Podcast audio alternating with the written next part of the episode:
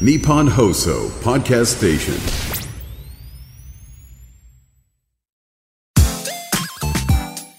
93 AM1242 日本放送青木愛スポーツトゥユー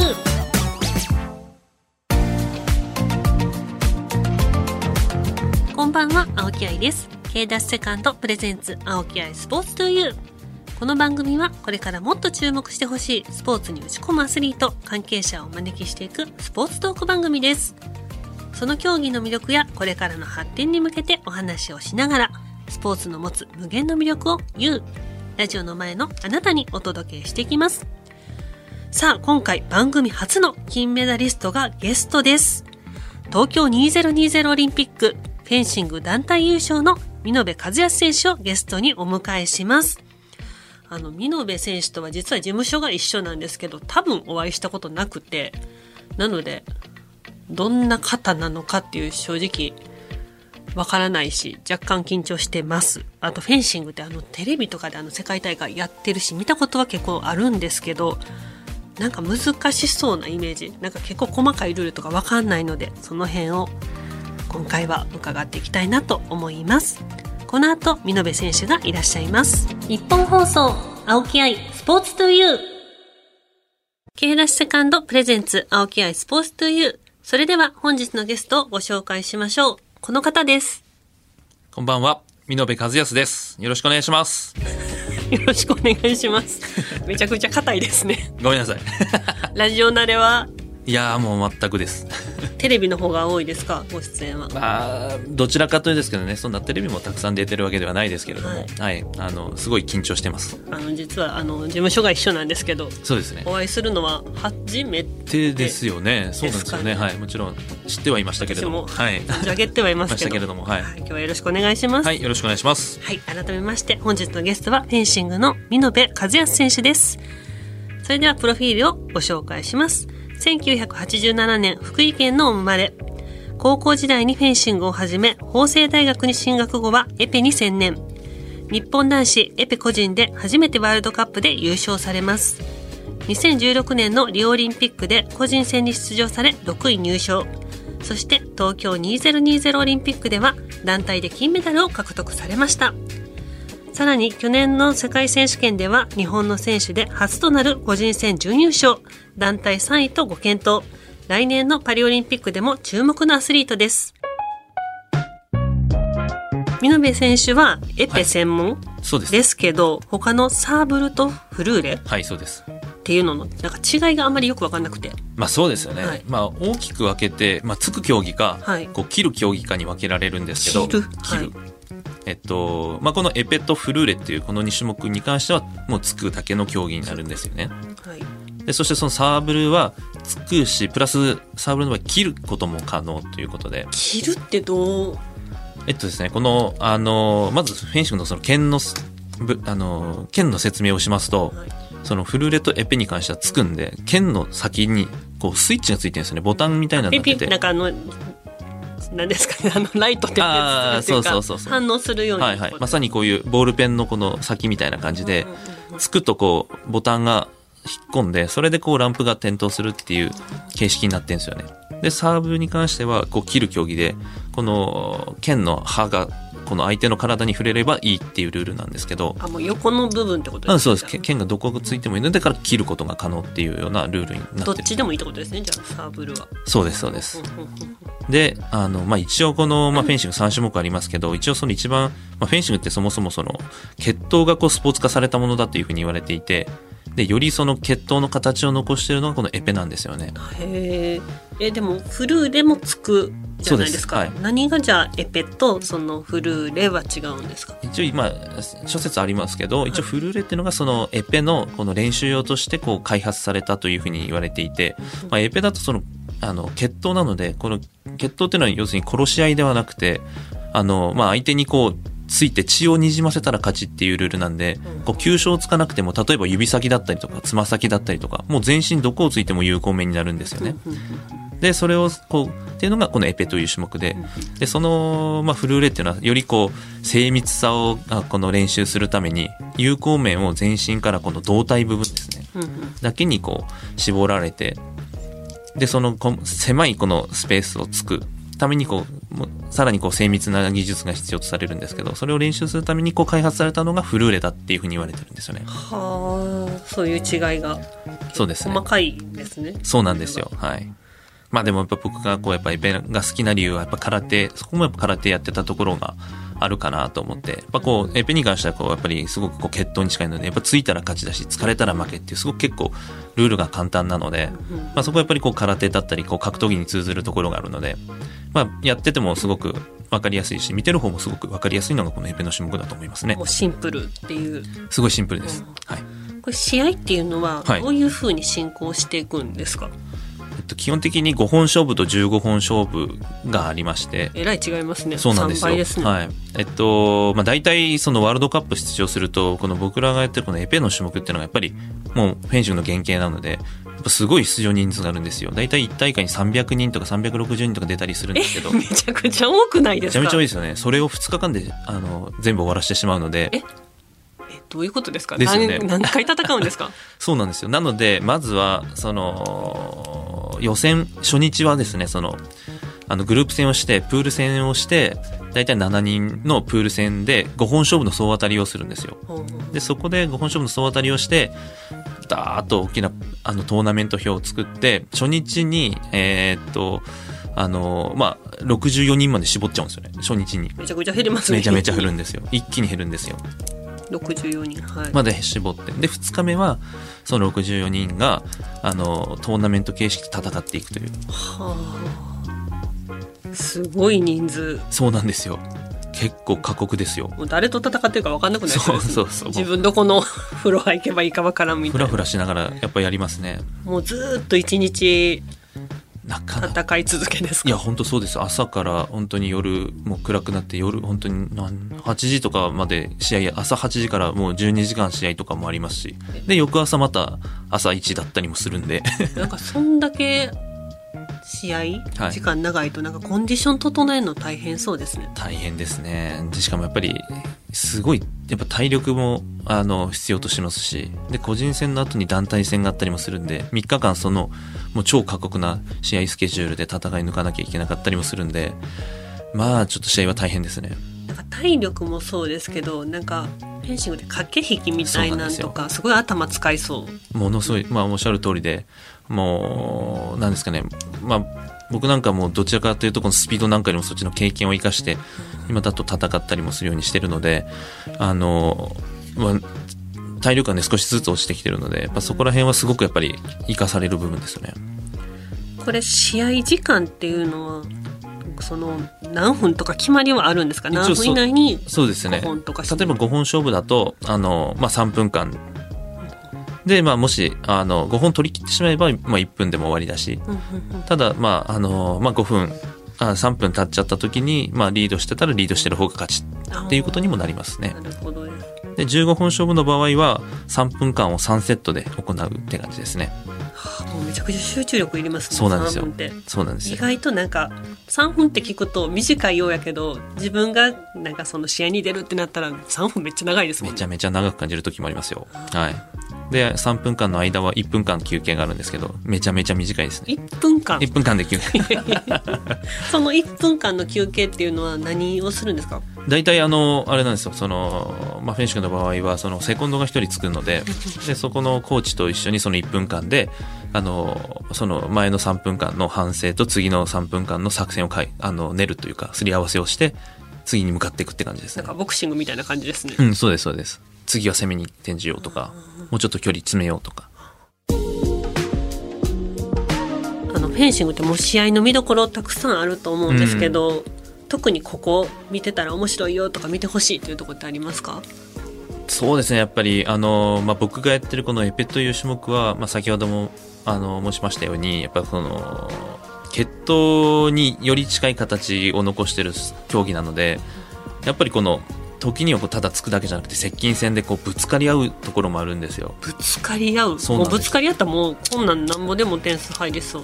で、それ疲れないように、その、あ例えばその、まあ、剣のつ、まあ、ガードっていうんですけど、剣のつばみたいなところで、こう、つばぜり合いみたいなのもあるんですよね、フェンシングつばぜり合い。こう、もうガード同士がこう、バーンってぶつかり合って、で、こう押し合って、その、こうひるんだ隙をついてついたりとか余計あったりとかっていう結構接近戦も多くあるのでそれは結構迫力があるあるしちょっと見どころですね。でまたあのあの階級はないのでフェンシングに関しては。すごい大きい2メートルを超えるような選手とも戦うので、まあそのまあ、日本人は基本的に小柄ですけど、まあ、その選手がこう戦うようなその大柄な選手ともその当たり負けしないようなあのた戦い方をするとこなんかはこう見てて迫力があって面白い見どころの一つになるかなと思いますね。そのフェンシングの会場の雰囲気ってどんな感じなんですか、はい、なんかいろいろ競技によってすごい盛り上がる競技もあればシーンとしてるところで戦わなあかんのもあるじゃないですかもうもう選手もすごい声出しますし。声出すんです出します出します。あの僕らの種目はそのないんですけど例えばそのフルーレとサーブルっていうのはあの攻撃権があるんですよね。攻撃権。そうそうそうそう。どお互い僕のやってるこのエペっていう競技は例えば同時につくと2人同時にポイントお互いにポイントが入るんですけど相打ちの場合は。ただあのフルーレとサーブルに関してはあのもう攻撃同時についたとしてもその攻撃権を持ってる方にしか点数が入らないんで,、えー、でもちろん一応そこには一応ルールがこうなった場合こっちの勝ちですっていう決まりはあるんですけどそれを判断するって審判の人の目なんですよね。一番私の嫌なやつ。ですよね。最低競技やから分かるんですけど。ですよね。僕も結構それがあの嫌でエペやってるってところもあるんですけどだからそう。だからその自分の勝ちっていうのをアピールするために選手すごい声出してうわーってもうやりますし。こっちのそうそうそうそうそうそう。でそれをあのさらにサポートするようにあの観客だったり応援団もうわーってなるんで結構フェンシングのその会場は結構盛り上がるかなと思いますね。あもうなんかイメージと違いました、うんうん、もうなんかすごい静かなとこであって駆け引きしながらっていう感じだと思ってたんで。そうなんですよ意外とはい日本放送青木愛スポーツトゥーユーシュセカンドプレゼンツ青木愛スポーツトゥーユーパーソナリティの青木愛です。ゲストにプロフィギュアスケーターの村上かな子さんをお迎えしてお送りしています。続いてはこのコーナー、愛のあるボックストーク。はい。はい。今週も。出てきました。愛のあるボックス。もう、もう。見ていただいて。どうぞって言われれば見て入れちゃった。いいですか？箱出てきた瞬間手入っちゃった。どうぞ。来ました。あ、フィギュアスケートに会えたことで良かったこと、今でもこの技が日常で役立っているこんな人に出会えたと、うん、そこ読まなくていいのか？あでもいいですよ。ごめんなさい。ごめんなさい。みんな読まはるから大丈夫、ね、えっと会えて良かったこと。あでもこの括弧のようにだよね。え何でもいい。それ例やから 例題やから、ね、あでも表現力とか、うんうんうん、それこそアメリカに振り付けにいた時に、表情のトレーニングをしたんですよ。うん、なんかパントマイムで今から言うストーリーを全部見せて、うん、でなんかここにお花が咲いている雨が降り始めた晴れたっていうのをパントマイムでやってで、うん、アメリカの先生に言われた時のすごい大変で難しかったけどそういうのをやってきたからこそ今テレビでのワイプでの顔がうるさいんだと思う。結構ワイプで抜かれること多くて私も自分でテレビ見てると結構うるさいな表情って思うんですけどそれがなんか逆に良かったりするじゃないですか。ずっと意識してるあれ。全く意識してなくてやれてるから多分本当にフィギュアスケートのおかげだと思う。えあれさ VTR とか見てる時にさ、はい、こうやって前に出てるやん。出てるやん、はい、ワイプここにあってさ、自分抜かれた時ハッてなる えっとバラエティーの時はもう常に映像が面白いから自然とやっちゃうんだけどどっちかっていうとその情報番組の時とかはなんか真剣難しい問題とか真剣になりすぎて顔めっちゃブサイクの時とかあるから映った時にもうちょっと目広げたりとかはするけど。眉間にしわ寄ってるやつそうそうなんか難しくてなんか入り込んじゃって気持ちが。本当入り込みやすいからすごく。すごいこうなんか難しい顔とかなんか目がちっちゃくなったりとかするからそういう時はなんかなんか細くなってっちゃうなんかだんだんなんかうんみたいな。だから急にパッて切り替わった時あってなる。そうびっくりしてあなんて顔してんだってなってちょっと目切って広げたりとかはするかな。だからそこの表情はすごく多分フィギュアスケートで生きてるしあと感情入りやすいからすごいそれも多分フィギュアスケートでこう表現力を勉強していろんなものを見てきて見てきたからだと思うんですけど 本当に V とかですぐ泣いちゃったりとかする。わかる。私も泣くかも。ねすぐなんか感動するやつとか泣いちゃったりとかするからそういうのもフィギュアスケートのおかげだと思う。うんかなちゃんはずっとニコニコしてるイメージやけど。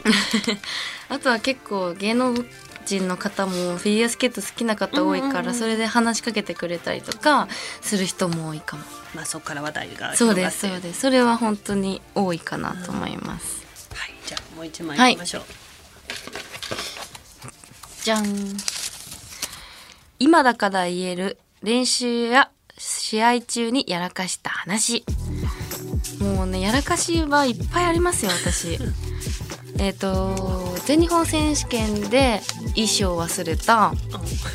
衣装を忘れた。全日本選手権の演技直前にハエが顔についた。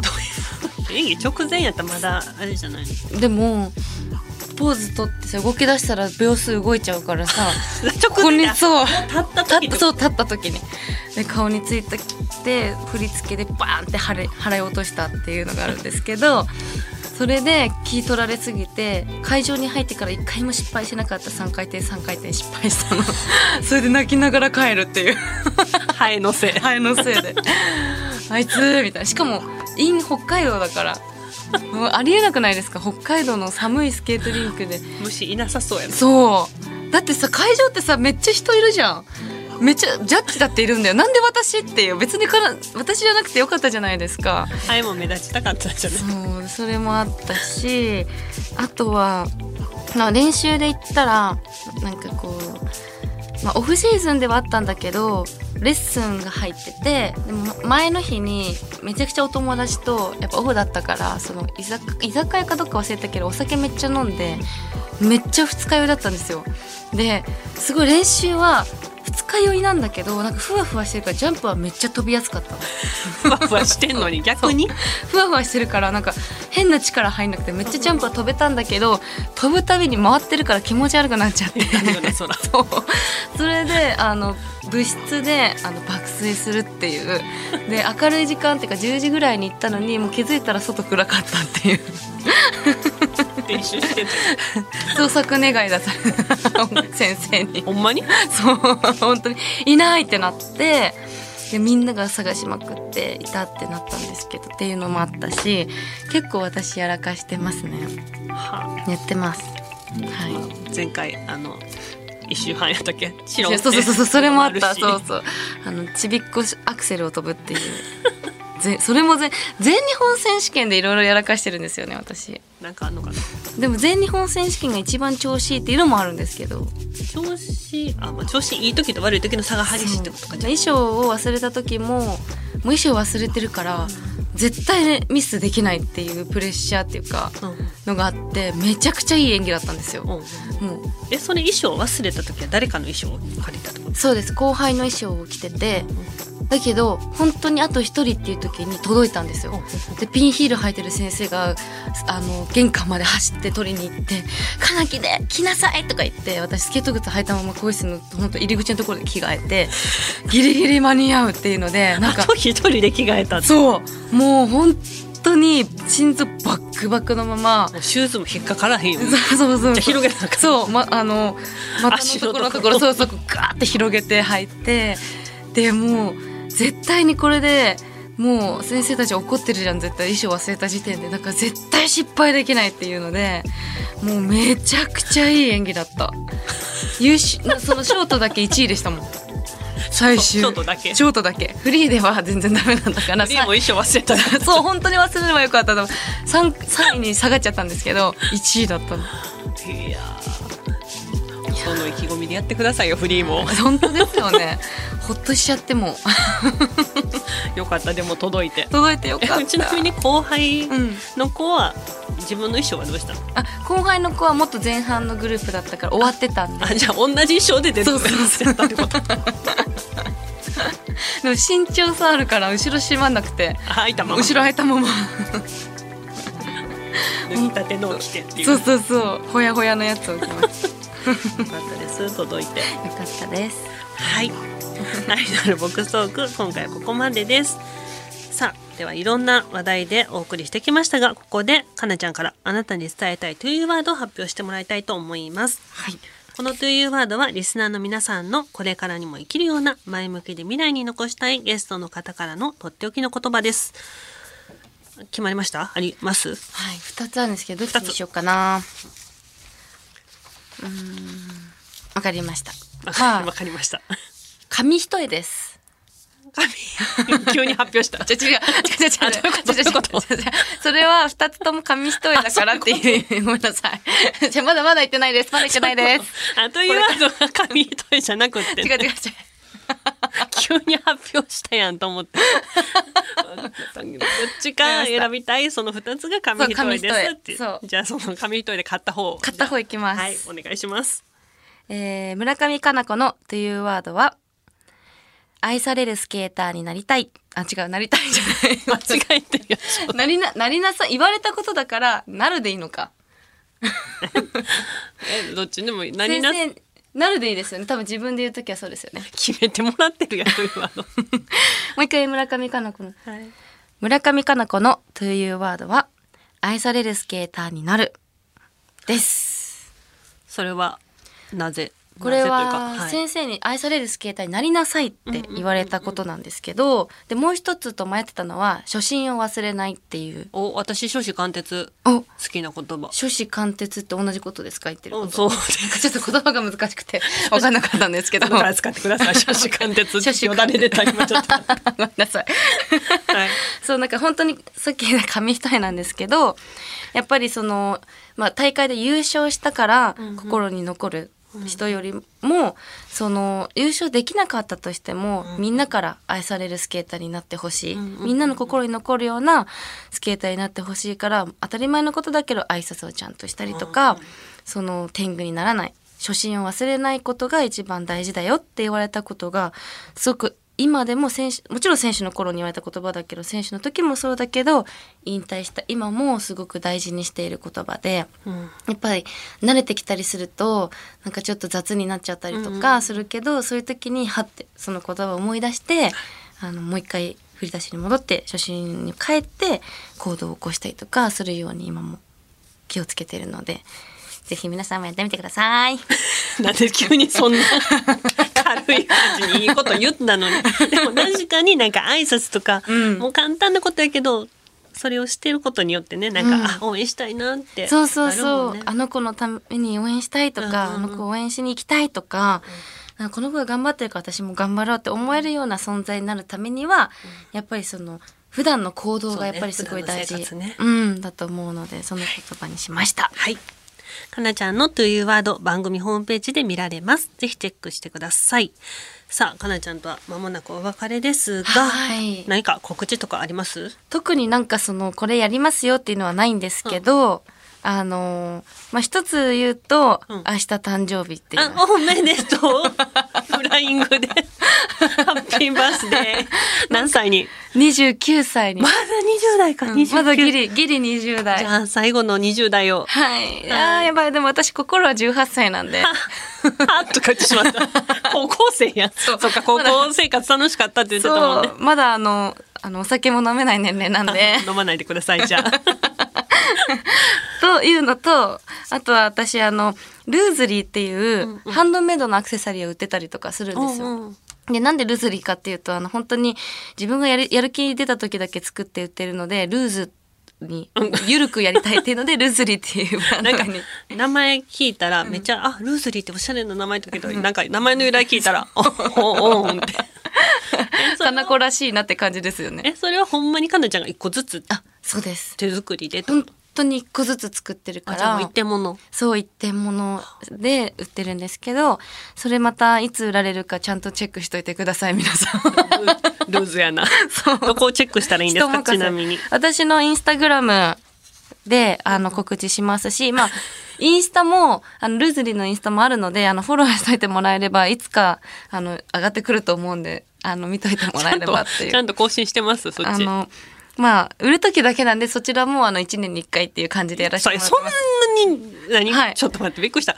もっと、はいなんていうの、何ヶ月に1回とかかと思ったけど、1年に1回？なんか今のところ1年に1回ペースですねル。ーズすぎひん？ルーズというか。そうなんです。だから、まあ、そんな、張り切らずにルーズにやってこうよっていう感じでございます。まあでも皆さんね、かはないちゃんが作った一点もんですから、しかも年に1回しか出えへんでも、そうそうそうそう。そこをね。めっちゃ貴重ですからね、本当に。私が本当に家家とかで作ってますから、本当に。やってお願いします。私もチェックしようかな。お願いします。はい、皆さんじゃあぜひチェックしてみてください。ははいい、ということで楽しかったです。楽しかった、本当にあっという間でしたね。はい。また遊びに来てください。そんなこと言ったらいつでも来ます。だそうです。はいまたじゃあかなちゃんスタッフさん呼んでください。お願いします。ゲストは村上かな子さんでした。ありがとうございました。ありがとうございました。日本放送、青木愛、スポーツトゥユー。さあ、まもなくお別れのお時間です。いや、もうかなちゃん、そのオリンピック出場その決める2週間でプログラムを仕上げたって、もう本当に、あの、同じような競技、その音楽を使って表現するっていう競技をしてた私からしたらもう考えられないですね。もうなんか覚えるので多分いっぱいいっぱいやし、それを自分のものにするって言ったらかなりの時間かかると思うし、2週間で仕上げてちゃんとオリンピック出場権を獲得したっていう。何でも諦めたらダメですね。はい。番組ではあなたからの質問メッセージもお待ちしています番組メールアドレスは aispo.1242.com aispo.1242.com ですまた、パソコン、スマートフォンアプリ、ラジコのタイムフリー機能を使って、この番組をもう一度聞くことができます。さらにタイムフリーが終わった後は番組ホームページからポッドキャストで聞けます。ぜひホームページにアクセスして聞いてください。さあ、そして、青木からのお知らせです。11月10日金曜日、お昼の NHK、今日の料理に出演させていただきます。今年の5月から奇数付きのゲストとして出演させていただいており、今回で4回目です。手軽にできて、でも美味しい料理をご紹介してますので、皆さんもぜひご覧ください。ここまでのお相手は私、青木愛でした。それではまたね。